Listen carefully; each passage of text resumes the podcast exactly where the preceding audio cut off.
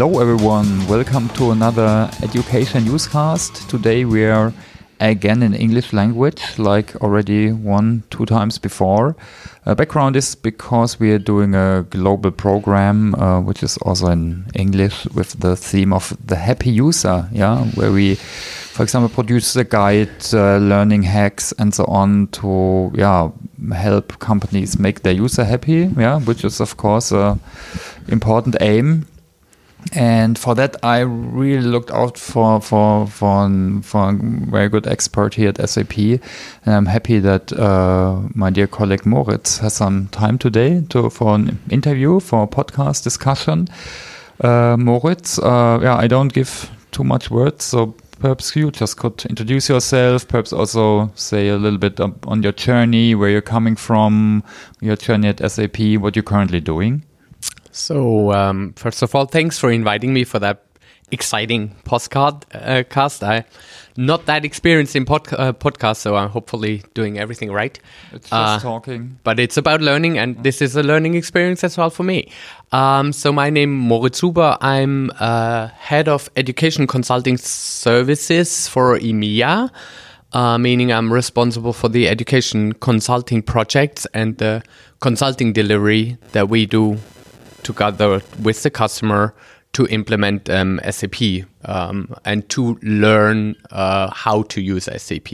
So before I stepped into my education consulting um, role as a head, I was a chief consultant for education consulting. I did projects, program management um, for imp large implementation projects and help the customer with the digital transformation, especially on behalf of digital learning, embedded learning, performance support. We did the whole end to end process in there. Mm-hmm. Yeah, that's so kind of my background. I have 12 years of consulting or 15 years of consulting con- um, experience. Uh, worked a lot with several um, customers, uh, all branches, and my heart really is with learning. I did nothing else than skill competence management, learning, really getting the users to to a good knowledge when it comes to such a large change is really what drives me every day. So, as a consultant, you probably have seen a lot of uh, customers and see, seen a lot of contexts. So, for you, what, do you think? Why it is so important that, that the user or the end user is happy in the end. It's uh, perhaps a fluffy word, but I think it's if, if, it's a summary description, I think it's a good summary. Yeah. I mean, first of all, happy user, and that is nothing new. Happy user is always the thing that makes uh, the change between being a good company or being a successful company. If you have the happy users, they like to do what they do. So now talking about um, using tools, IT tools, and still be happy, that makes it quite interesting. And what we try to do is to really um, help the the end user to understand what he's eh, what he's doing in an easy way.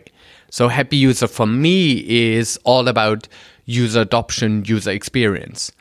Whenever I recognize a user doesn't have a good adoption with a platform, whatever it is, that might be the point where I, from learning perspective, need to step in and give him some more information about how can you do your application that it is just an application that you can use. A tool is a tool, and we know that the users do use tools to do their day to day job. And I want them to focus on their day to day job and have it easy to use the tools that they have with it. So, and in your day to day job, so do you have any special, let's say, approaches or so, or frameworks? How you how you uh, go for that? Uh, how you help your customers? obviously, after 12 or 15 years, there is a huge toolbox. So, what we do have in education consulting is we have kind of an end to end approach how do we run projects, programs, and how do we set up whole organizations with digital learning. In that tool set, we have tools and frameworks and processes uh, for our uh, training and learning process. So we come along with learning needs analysis processes, strategy processes, but also a lot about content development, content delivery, content methods. All those processes are settled within uh, within, within our toolbox. So yeah, sure.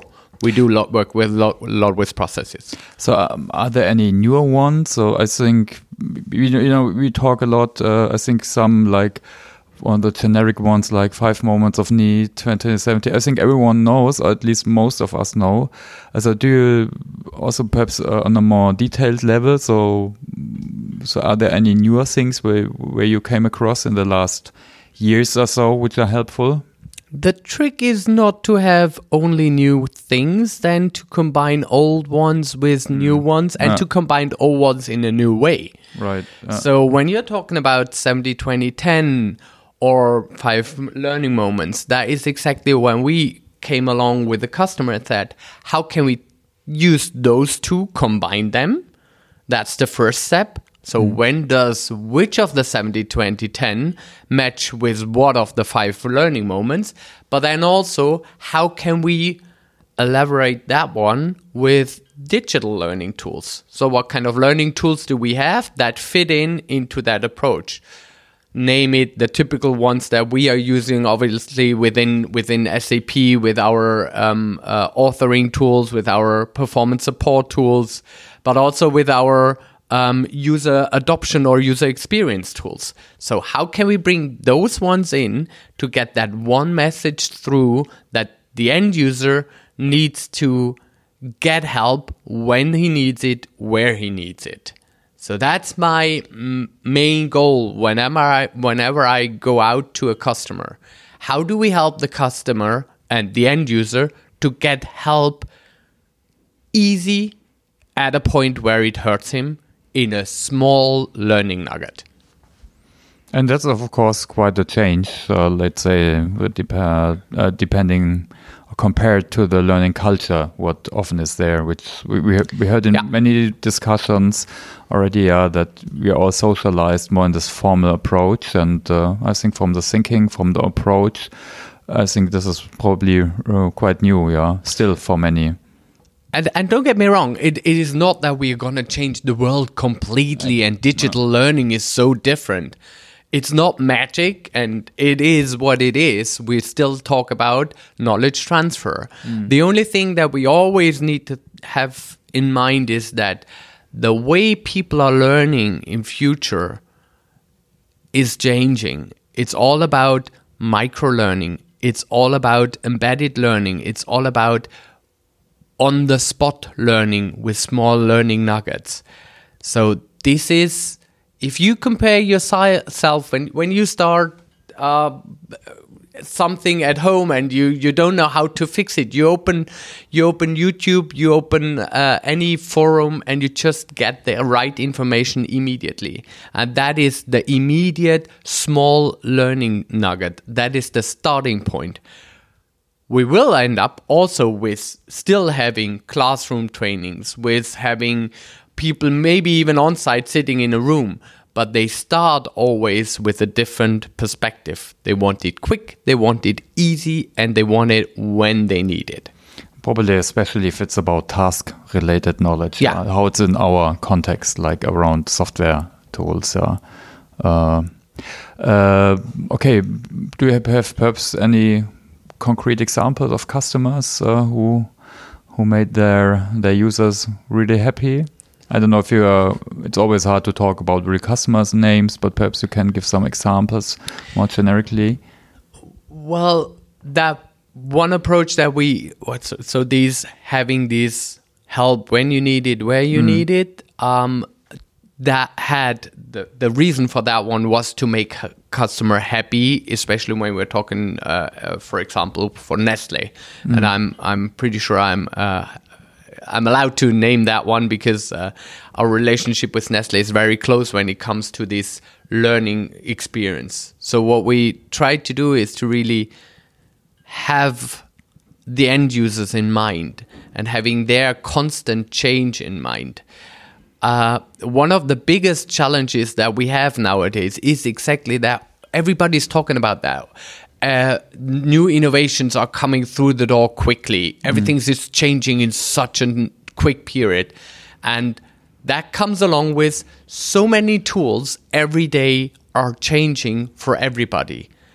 And that is the challenge to make user happy right now is to find out in that complex world of changes what is it that is interesting for me today and uh, that's something we really focused on and really built it a organization completely around that point about that user happiness when it comes to learning mm-hmm. And can you can you give some more insights? So let's say how, how you really did that. I I remember some presentations. So you even have a new organizational model, Yeah. new roles also. So it's not about just providing a lot of other content in other formats, right? We Both, coming co- coming with coming with the five learning moments and coming with 70 20 point, 10 as a starting point we took that one and then we build it out uh, uh, organization that was really focusing on that approach so that for the end user whether it's a Skype tool or a SAP tool or a portal tool doesn't matter. The end user always gets the same approach when it comes to learning. And that is this when you need it, where you need it. That is the help as a desktop assistant and having a good portal page in the background that makes it easier for him to follow up. So, first, learning nuggets, small simulations, job aids on the fly. And then, if he wants more learning, he's getting step and step and step uh, further into his learning journey. So we create the learning journey by his own experience. And that's kind of the way that we wanted to lead them. So how did we do that in, in, in Nestle? We built a, a uh, uh, organization that started with different roles. We have a performance detective that really ana- analyzes what kind of performance support do we need what is necessary there So and i like the way detective because it's really uh, going through the different products that Mm. they have and really um, uh, like indeed like like Scotland, Scotland Yard looking for the pain points in the different Mm. areas. And then having a master builder program where we really have content creation easy because there are two issues with learning. The one is getting the axis on the easy way as I said. The other thing is getting the content done get it created in an efficient way, also. Yeah. nobody wants to do documentation. Seriously, I don't want to No. do it either. Mm-hmm. so, how do we get, uh, what kind of tools mm. and what kind of IT infrastructure, learning infrastructure do we have to make it as easy as possible for a subject matter expert to give his knowledge into the world? Mm. Also talking about things like um, one thing we, we had was called we call it easy kt easy knowledge transfer which is an easy authoring tool for everybody available on the fly without having any learning to make it easy for a subject matter expert, expert recording stuff even though he doesn't know anything about the tool. It's bringing the knowledge that you have in your head onto paper with uh, with the minimum barriers that we have. With the instant. It's that that one is kind of a it's an instant producer, Okay. yeah, exactly, and uh, that instant producer even in an easy way to access for everybody worldwide. So everybody has an access to that one in the company and can access that one to document without any quality assurance at that point mm-hmm. the first thing is really getting knowledge in. And then we still can in the next step verify is that something that we want to spread out through the whole organization? Mm-hmm. Or is it something that he wants just to collect because he want to hand over some stuff to new colleagues to he's leaving and he want to uh, give it hand it over to somebody else? Okay, so it's both for the informal knowledge transfer, exactly but also mm, if you have a process in place, then to let's say further edit it and put it in any system assistance or whatever. So you also can formalize it then later. Ma- making it a win-win. Yeah, I mean, yeah. why why separate? I, we have formal and Mm. informal, but why not creating pro content when when you not only having help when you need it, where you need it, then also create content when you think it would be good to write it down. Or per perhaps better dis distinguishment would be uh, like between user-generated content and more managed content, yeah, because uh, bo both is valuable, but it has different use cases where you can leverage it, yeah.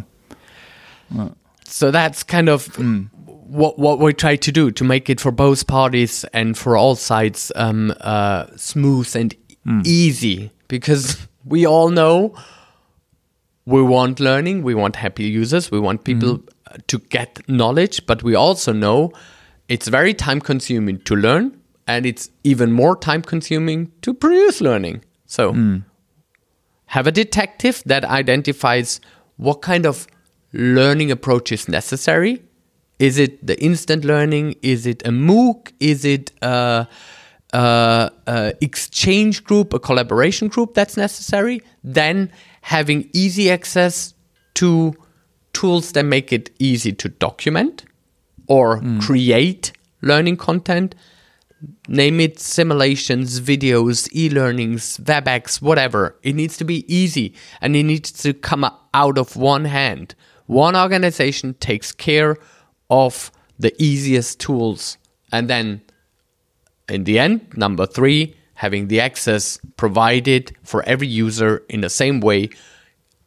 Best thing, put a desktop item item uh, icon with help on every laptop. If they click on help, they always get the same help, whether they are in a one application which is Office or in an application that is whatever it is, obviously SAP or whatever you need help for.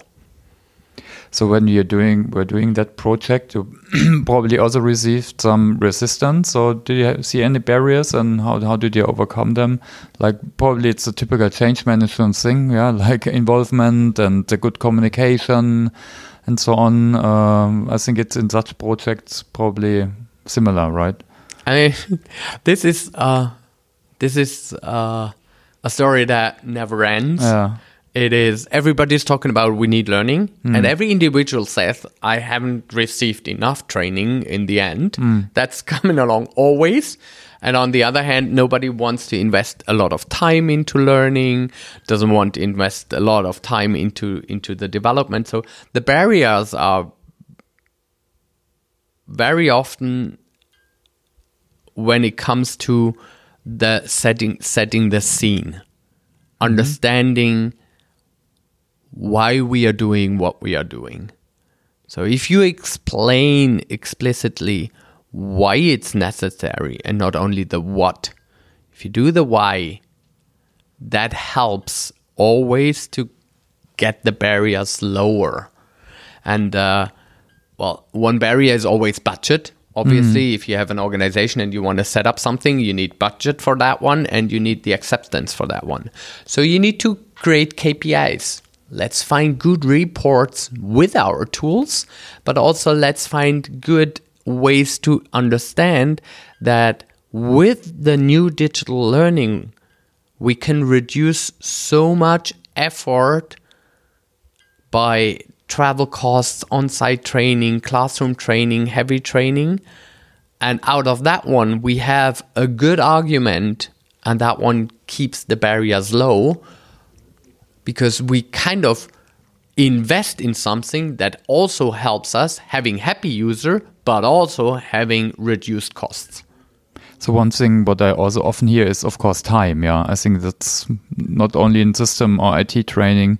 I think, uh, but there probably the just in time thing is, a, is a good uh, good point. Or So my, my, my vision is that learning or learning creation is not longer just a project thing. I mean, dreaming about a real world and a perfect learning world, and I'm allowed to dream here because it's a podcast. Uh, so It's not sure. usually usually we get in because there is a project and people recognize, oh, we changed something. We need to have learning as well. But learning is a constant thing. And con- learning development is also a constant thing. So if we get the organizations to the point that they create these learning experiences, these learning journeys, not as a moment in your life, day to day life, than a constant thing. Continuously giving something, continuously consuming something in small bits and pieces. This is where I want to go to. This is hmm. where I think learning will be in future. So it's more like an engine or machine, and it's not a project, yeah, which Yeah. is one time and then it's Absolutely. done. Especially in a software project, I think this is really new. Huh? Like in the past, we had the training, then we had in the end the go live, and this was it. Perhaps if you're lucky, you have a key user concept. In the past, probably this was And cost saved. That's where it kicks in, where Yeah. you say you go live, and that's exactly where the learning starts, really, because that's that's where the experience comes in. People are struggling. Analyze errors they make in a system and get the, out of that one constant feedback that you then translate into new learning experiences. Mm. We need to learn constantly what is required from the end user to be happy to give them the learning experience. That is what I mean. Mm. I mean, we, we all talk about agile since mm. I don't know five years now, ten than 10 years, years. fifteen years. I don't know. Uh, we talk about Scrum and all those projects which need to be very build, measure, learn, build, measure, learn. Mm. That is exactly what we need to adopt for our learning journeys as well. Build, measure, learn. As a cycle. Yeah. As a, a quick cycle mm. that is not only in a project, then that is for every product that you have constantly. And if you have easy, an easy way to create this, to build these topics, then it's also easier to measure that one. And then you get that quick cycles into your, into an agile learning way. So I wanted to ask you actually about success factors. You've seen many customers, but perhaps uh, some things uh, we know some things are similar. Uh, but actually, this is probably it. Yeah. So start with the why. Uh, build the cycles. So are there any other success factors where you see also as a checklist perhaps uh, where people need to remind uh, if they do learning projects? Want to making their want to make their users happy Um. So the one the one thing that comes up to my mind always is not only the how, then also the why and the what. So if I do my analysis, I always ask the how should user behave, what is it they should do, and why is it, and cluster those ones and split those ones in learning nuggets and bring them to the right sequence. That is nothing new. Mm-hmm. Again, we're not, we're not talking talking about changing the world. We're just trying to bring it in a di- in a different way. So that is one of my key success factors, and then obviously, as with every project that you're running and with all, every reorganization that you have, think about change management when you go into the digital learning. Wh- why we, we always when we do a project have the discussion about change management. We don't always use change management. We also know that but we all know we need change management. So now we are on the way from having those heavy classroom trainings at the beginning to having those heavy classroom trainings at the end of your learning journey and starting with something different we need to tell that story with a proper change management. So whenever I'm talking to a customer, I tell them not only looking about the IT, um, uh, the infrastructure for learning and the education architecture, think also about the story that you tell. It needs to be an easy story to tell for the business to understand why we are changing. Can you give uh, some examples about that? I, I know in, from some projects you did some storytelling. You even had some, let's say, mas mascotian. I don't know the right name. It was a, the Paul story. The Paul story. Yeah. I always tell a story about my my nephew Paul, Mm. who was um, visiting me for a weekend, and uh, after a lot of uh, exciting uh, stuff we did outdoor, he we were hanging out in the room, and he was on the couch and played some games on his mobile device, and I took that chance to talk to him about how he's learning his digital tools, and. Uh, that is kind of a storytelling that I'm usually use. I make transparent how a 14 year old guy learns step by step with small learning nuggets, simulations, job aids, and he doesn't call them like that. He's just doing them by try and error. And taking that story of a 14 year old guy learning his application, that is something we can transfer easily to the business. And if I mm-hmm. explain the story from that teenager to an adult in private life to a business guy in his business processes, then they understand it's not that far away. We can do that. If I come to you and I'll tell you, you look for YouTube when you need to know something, you would say, yes, but that's different. So I need to create a story where Yeah. everybody understands it's not. It's not different. We do the same things. We can create that world that we do in the private life already. And that is the key success. Um, okay, you, talked about uh, transformation and change management. Other things which uh, uh, which you definitely shouldn't do in transformation. Also, like uh, that point of view, you know, things you definitely should do to make it a, a, a catastrophic project or so. Ignore the business need. Ignore the business need, yeah. Yeah, that's typical for HR or learning. Let's say do very good pedagogical concepts, but not aligned to business needs. Okay. Always. That is my kicker. And it's in IT projects, we forget the business. In HR um, manners, we also have great ideas. But we, in design thinking, we have the desirability, the viability, and the feasibility. Mm. And if you hit all those three areas, you have the sweet spot Yeah. that is coming along for everything. I like to quote design thinking because it has that easy to understand logic. If there is no desire, nobody will use your things, even though you think they are the coolest things you ever had. Even if it's effective, yeah. Or Yeah. technically uh, feasible. So Obviously, it's- it's it also needs to be feasible and Yeah. viable. And if, if you cannot afford a great idea, it's also not possible. So make it possible. Make it great. Make it sweet spot. Yeah, and, uh, actually, I also would recommend this to everyone who ha- hasn't had any experience with design thinking. I think that's such a great uh, mindset, but also tool set. I think it's absolutely both. Yeah, for for everything. Yeah, if you do, if you solve problems, if you do projects, whatever. Act- actually, I think l- last week I just came across uh, a design thinking tool book for teachers. So now nowadays it's even used at schools, yeah, to to bring people together to teach social social skills.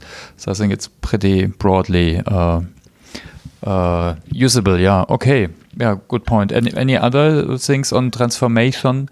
Uh, just because you mentioned design thinking and all that uh, agile tools that we have things like the the whole toolbox in design thinking but also uh, business model canvas and and value proposition those things that we have for um, IT developments or for developments this is everything we can easily use for our products and for our solutions as well so I'm using design thinking whenever we got stuck on how we move on with our strategy or when we stuck within a customer process about learning processes. So it is there are some very helpful tools out there which are creative and um, learning is all about creativity. Absolutely. And perhaps just a, a quick side remark. So in this happy user program, we also uh, created four learning hacks, we call them. But uh, one, for example, is also based on the canvas, yeah, to make a teen team Nice. learning canvas, which is it's a pretty simple idea, but you bring all, all people together in one room. So let's say all stakeholders, and they fill this out together. It's much faster, much more effective, much more collaborative than you do that on Excel and PowerPoint in different silos. Uh, so that's, for example, one one simple tool I think what everyone uh, can can use. Yeah. All right. So so so before we look perhaps in the future a bit. So um, um, I think last year we, we met in Austria and we, we were more. I hope this doesn't get now too philosophical, but we were discussing, uh, you know, because I'm also coming from organizational development. I studied organizational psychology. That's some years ago. Yeah, I also worked in that area. So uh, so where do you currently see now the big uh, change uh, between let's say org development, change management, and now it's all called transformation? Is it the the never-ending process? Uh, some things probably are the same, but some things probably are new. Or My colleagues from uh, change management, I have some some very good colleagues in, in our change management organization, and uh, what they right now um, working on is is the topic of the the digital culture change. So we all know that a cultural change within an organization is the biggest change that you have to go through. Uh, and now we have that digital transformation. And I think what's behind that one, what's the biggest thing behind that one, is not that we have the digital tools, that we have um, great ideas and innovation. It is the the cultural change that we are going through. What I said before, an end user who gets millions of possibility maybe got stuck because he gets millions and millions of possibilities. it's just overwhelmed. Yeah. And that is where, for me, transformation is going to be successful if we get a basic change in our habit, in our day to day habit. And we, I mean, we work for SAP. We, when we talk about digital transformation, we are pretty close in getting through that transformation because we are living in a digital world. My my day to day business is uh, no longer meeting people virtually. It's always meeting people via Sky- Skype, Zoom, having the different collaboration mm. platforms, sharing everything with OneNote. So we we using that one, and that is the story that we need to bring to the customer. How do we get that one into our business genes? Mm. So that our day to day business is normal in the digital culture. So you would say, let's say again, just so I try to summarize that the change, change management in the past was more analog. I probably also less iterative. Uh, now we have a lot of data points. We use the data uh, constantly, for example, to get feedback, uh, to then also react faster. I think survey feedback was one of the key tools in org development. I think there every year or every second year you were doing a survey. I think in our world this is not uh, relevant anymore. So you do that constantly. So or is this and, and of course it's, It- it- yeah. Uh, it comes a little bit into that direction. Just think about the, the possibilities that we have with Yeah. big data, with the X and the O uh, that everybody's talking about. experience data. Yeah. So why not having those experience data and getting information out of that one to understand what does our user do and how can we make him happier? That's actually a good point uh, to to look to the future. So um, probably this will uh, be also coming more and more in the future. Or Yeah. I think we have all the key trends. I think that's not something new. We have more machine learning for personalization, recommendation, adaptive learning. VR, AR. I, I don't really see at uh, education in the IT context, but in other contexts, yeah, other things are still going on, like social learning and so on. So, do, but, but what do you see as a trend? Uh, it probably depends always on the status of the customer because they are, Yeah. have quite a different maturity level, and uh, we mean- perhaps internally are pretty far in some areas. In some areas, I would say we are also not that super far. Uh, Um, what we also need to take in consideration is it's nice to dream and it's nice to have a lot of great possibilities, but in the end, it also need to be efficient and it also need to fit the purpose. So when I'm talking to customer, uh, I need to have those future ideas that fit the purpose. So if you're talking about machine translation, that is something where everybody understands. You click a button, it automatically tr- translate it, translate every of your learning nuggets that you created in six different languages. Well, that might fit the purpose because that is a pain point we have everywhere. Or having something where we generate out of machine learning learning content via chatbot or like a chat pilot or whatever wherever it is um, that creates the learning out of the bunch of millions of data that he has automatically. That would be something. If somebody in future invents some, something that creates my learning content without me doing it that is something where we get a purpose, a way where we fit to the purpose, where we kill the pain, because the pain is getting the knowledge or creating the knowledge. Now the question then is, uh, however, if if it's still relevant, because if a machine can uh, create the documentation, perhaps also the machine then can do the task for me. But that's a long process, or I think I'm not fearing a- that one. No, I would be happy if somebody, if some machine take over 50% of my work. I'm more than happy. to I'm dreaming of a of a email answering bot. Oh, please let me be. Let me be your pilot project, please. All right. So, or any other points to the future? Of, course, uh, I think a good saying is future is already here. It's just not evenly Yeah. distributed. Yeah. Some, some. I think not many customers use bots and so on. We just discussed that uh, machine learning. Perhaps we internally, so it's already there, but not really evenly uh, distributed. And some customers are still pretty analog, or Um, that is exactly. That's Hmm. why you, in the beginning of your whole journey, need to find the the as is to be No. of digital learning. Where is your organization? That comes along with cultural change. Hmm. Where is your organization, and how far can you go? So don't do 10 steps if the first step is already overwhelming for the users. Happy users are not happy if it's getting too complex. So get them slow slow through it. Um, but uh, obvi- uh, there are a lot of ideas in, in, in our heads when it comes to future learning. Uh, again, I, I like the idea of have the have this um, user experience data, and with that one having so mu- many informations, not from a technical perspective, then really from a people perspective getting that people perspective in a digital data can help us create reports and, and KPIs that identify what's necessary.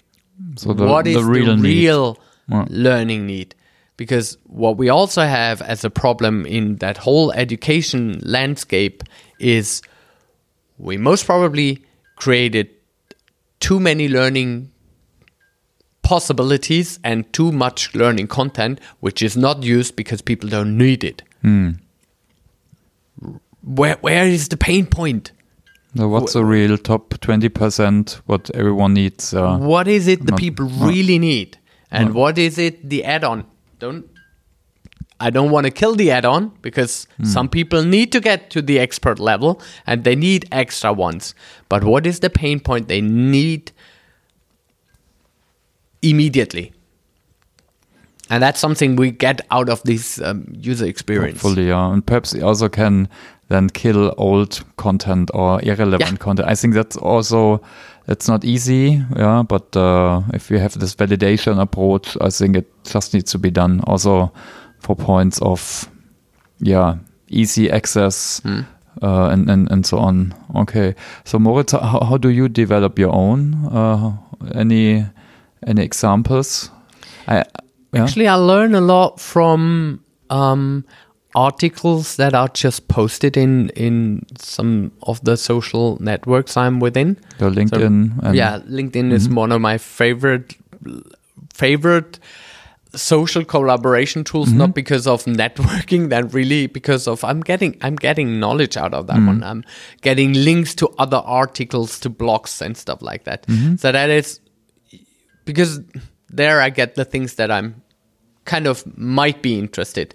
And then when it comes to immediate things, I'm learning, as said, when I need something, I want to have a quick one. So in private life, I'm also one of those people who Google for it, YouTube for it, get into a forum for something, or click on the help button. And uh, that's how I learn.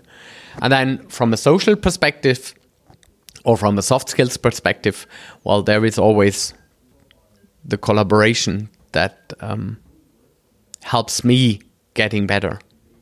Aren't you also in the coaching pool at Yes. SAP? Yeah, Like me? I I did a coaching qualification and uh, have a coaching. I'm having a coaching background and It actually is also a good development to do a coaching curriculum or go go through that. Also for me, I, I did three even, so it was it was helpful. Also to get coached then by your own. helped me a lot understanding how I run.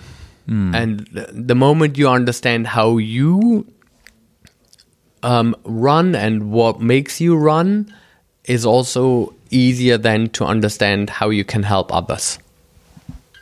And helping others, that's, uh, I think that's our key goal.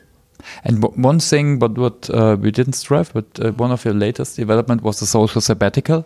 So very, I think it's very cool that uh, SAP offers that. So help people improve their life. SAP has a mission. SAP has a CSR mission. I didn't know about that one to be honest before I started into the sabbatical. I knew we have CSR, but it's really help people improve their life. It's SAP spending not money, then really giving resources and knowledge to help others people getting into that digital life and getting into a, a better world. What did you lear- learn there in that sabbatical? Well, I learned that small organizations do have not that resource pool that we have, not that knowledge pool that we have, but they also get things done. And that uh, I was in a, I was working for an NGO uh, on an island um, that supported the education Okay. system, the the STEM uh, um, uh, area. Uh, so that was quite funny. I'm coming from education, and I got into one of those, so that it fitted perfectly. Mm. And it was all about how do we get young people again back to the interest of these STEM topics, mm-hmm. like like science or mm. like mathematics, Be- because those guys, those young people they are obviously our future. And we all know that the jobs we have right now 70% of the jobs we have right now will complete be, will be completely different in in in 10 years. So these people who learn right now these young people they learn something but the job they're going to fulfill in 10 years will most probably not be even there. So how can we bring them to be curious and to learn um, constantly And uh, how, how did you do that? Sorry, just if I ask. Um, well, in, in, in that specific country, yeah. it was uh, with a quite interesting education infrastructure. So, from governmental point of view, Okay. so therefore, it was really bringing um, professors from Stanford, from Yale, from Harvard uh, to either do workshops with kids and making boring topics a little bit more funnier or mm-hmm. interesting, or handing over some technology, uh, techniques and methodologies to the teachers mm-hmm. on how to um, make those STEM topics more interesting. More engaging. Mm-hmm. or yeah m- e- exactly more engaging. How do they what can they do to bring kids back to the interest? Okay, sounds interesting. So, that was it. that was for me that was a very good learning because it is a complete different uh, it was a, it was Latin America. It is a um, uh, the the social um, uh, situation is a complete different one. The ecological um, situation it, it is a different different one, and we we kind of in Europe we are a little bit spoiled with where we are. We have Yeah. a stable system, Very We- rich nation a very Germany, rich yeah. nation, and and therefore we can focus on things which they don't even think about. So that was really to readjust my level Hmm. of where are we in the world, and then to come back and still think about things like machine learning and Hmm, chatbots and yeah, that was good. Okay, cool. Sounds interesting. Yeah. I think we can recommend this to everyone, even if you do it in your own community. I just did a digital skills training at the school of my daughter for eight years old, uh, two, two workshops. So I think it, you can do this also in your small community or even something like that. So that's, that's, that's great. I learned I learned that uh, so SAP has a lot of CSR programs. That social sabbatical was just one of them, and they all go along with the helping people improve their life, and taking that one also into your private life and think about where you can share something. I think what I what I'm taking away from me is share more of your knowledge for free to people who want to know something. Okay, yeah, and that's also why we do this podcast, actually. so, perhaps just as a last question, can you share any other good uh, resources what you use, like books or blogs? Uh, you mentioned LinkedIn. Do you have any other uh, or other any experts you follow uh, on the social networks? Follow Thomas Jenewein on uh, LinkedIn. That is a cool guy. He's blogging a lot of stuff. Oh, I, you um, might get spammed. No, just kidding. Thank uh, you. I also like to to um, follow Bersin. Okay, yeah. Uh, we all know that Always one. picks up the the trends and does a then- good summary. Actually, I just want to be open for the ones that I don't know. So for me, it is not focusing on specific books. I'm not the one who's reading books. I'm the one who wants to go through internet and then stumble above a new hmm. article and read it, but also be experienced enough or old enough to divide between is that something that helps me or that doesn't help me. Don't believe everything that's in the internet, obviously, but still, it is a very good source. Yeah. All right, thanks. I, I think we this was a good ending. Or is there anything you wanna what, what we didn't touch? Uh, otherwise, I think we can call it a day. My last statement will be help your people when they need it, where they need it. When you get that one, you have happy people. And happy users. Okay, thanks so much. Thanks for everyone thanks for listening. thanks, Um, Moritz, for your time. Thanks for that nice experience and for my new podcast learning experience. You're welcome. Bye. Bye.